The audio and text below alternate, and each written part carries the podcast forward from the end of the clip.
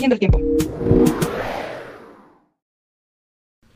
Dende a dos días que esto se hizo, vinieron a mí los señores de Cuatinchan y Guajuta, y dijéronme que supiese de cierto cómo todo el poder de Culúa venía sobre los españoles, y que toda la tierra estaba llena de los enemigos, y que viese si traerían a sus mujeres y hijos a donde yo estaba, o si los llevarían a la sierra, porque tenían muy gran temor. Y yo les animé y dije que no hubiese ningún miedo, y que se estuviesen en sus casas, y no hiciesen mudanza,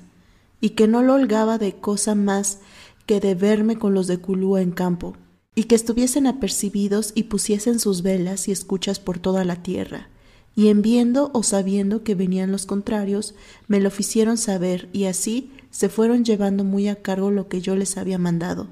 Y yo aquella noche apercibí toda la gente, y puse muchas velas y escuchas en todas las partes que era necesario, y en toda la noche nunca dormimos ni entendimos sino en esto. Y así estuvimos esperando toda esta noche y día siguiente, creyendo lo que nos habían dicho los de Guajuta y Cuatinchan. Y otro día supe cómo por la costa de la laguna andaban algunos indios de los enemigos faciendo saltos y esperando tomar algunos indios de Tazcaltecal, que iban y venían por cosas para el servicio del real, y supe cómo se habían confederado con dos pueblos sujetos a Tesaico, que estaban allí al agua, para dende allí hacer todo el daño que pudiesen. E facían para se fortalecer en ellos albarradas y acequias y otras cosas para su defensa,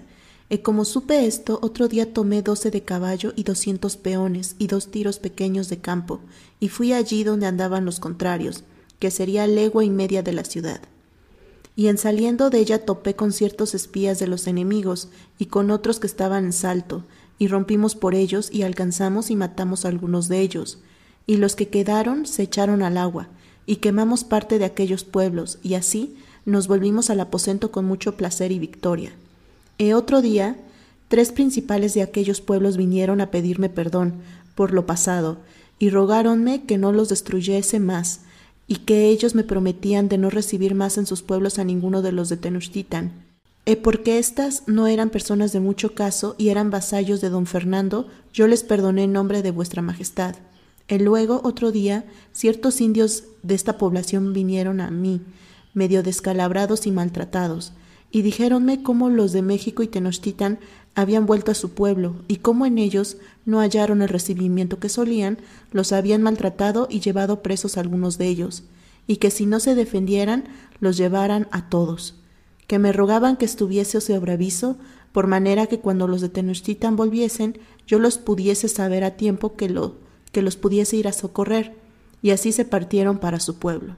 La gente que había dejado en la provincia de Tazcaltecal haciendo los bergantines tenía nuevas como al puerto de la villa de la Veracruz habían llegado una nao en que venían sin los marineros treinta o cuarenta españoles y ocho caballos,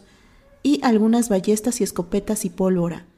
Y como no habían sabido cómo nos iba en la guerra, ni había seguridad para pasar a nosotros, tenían mucha pena, y que estaban allí detenidos algunos españoles que no saban venir, aunque deseaban traerme tan buena nueva. Y como sintió un criado mío que había dejado allí que algunos se querían atrever a venir donde yo estaba, mandó a pregonar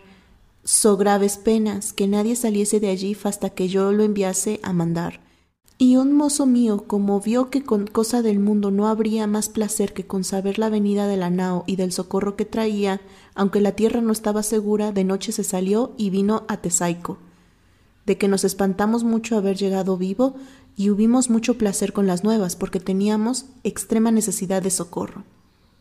Este mismo día, muy católico señor, llegaron allí a Tesaico ciertos hombres de bien, mensajeros de los de Calco, y dijéronme cómo a causa de haberse venido a ofrecer por vasallos de vuestra majestad, todos los de México y Tenochtitlan venían sobre ellos para los destruir y matar, y que para ello habían convocado y apercibido a todos los cercanos a su tierra, y que me rogaban que los socorriese y ayudase en tan gran necesidad, porque pensaban verse en grandísimo estrecho si así no lo hacía, y certifico a vuestra majestad que, como en la otra relación escribí, allende de nuestro trabajo y necesidad, La mayor fatiga que teníamos era no poder ayudar y socorrer a los indios nuestros amigos, que por ser vasallos de vuestra Majestad eran molestados y trabajados de los de Culúa, aunque en esto yo y los de mi compañía poníamos toda nuestra posibilidad, porque nos parecía que ninguna cosa podíamos más servir a vuestra Serenísima Majestad que en favorecer y ayudar a sus vasallos.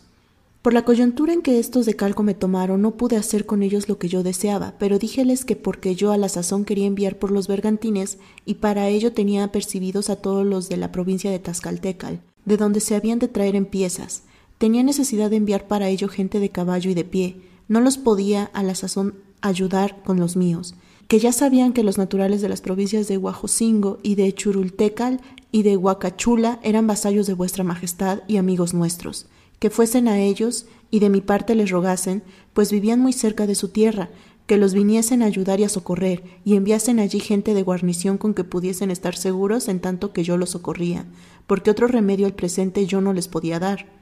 Y aunque ellos no quedaron tan satisfechos como si les diera algunos españoles, agradeciéronmelo y rogáronme que porque fuesen creídos les diese una carta mía, y también para que con más seguridad se los osasen rogar porque entre estos de Chalco y los de dos provincias de aquellas, como eran de diversas parcialidades, había siempre diferencias. Y estando así, dando orden en esto, llegaron acaso ciertos mensajeros de las dichas provincias de Huajocingo y Huacachula, y estando presentes los de Chalco, dijeron cómo los señores de aquellas provincias no habían visto ni sabido de mí después de haber partido de la provincia de Tazcaltecal, como quiera que ellos siempre tenían puestas sus velas por las sierras y cerros, que confinan con su tierra y sojuzgan las de México y Tenochtitlan, para que viendo muchas ahumadas, que son las señales de la guerra, me viniesen a ayudar y socorrer con sus vasallos y gente. Y porque de poco acá habían visto más ahumadas que nunca, venían a saber cómo estaban y si tenían necesidad, para luego proveer de gente de guerra. Ellos se los agradecí mucho y les dije que, Bendito nuestro Señor, los españoles y yo estábamos buenos y siempre habíamos habido victoria contra los enemigos, y que además de holgar mucho con su voluntad y presencia, que holgaban más por los confederar y hacer amigos con los de Chalco, que estaban presentes, y que así les rogaba, pues los unos y los otros eran vasallos de vuestra majestad, que fuesen buenos amigos, y se ayudasen y socorriesen contra los de Culúa, que eran malos y perversos, especialmente ahora que los de Chalco tenían necesidad de socorro, porque los de Culúa querían venir sobre ellos, y así quedaron muy amigos y confederados. Y después de haber estado dos días allí conmigo, los unos y los otros se fueron muy alegres y contentos, y se ayudaron y socorrieron los unos a los otros.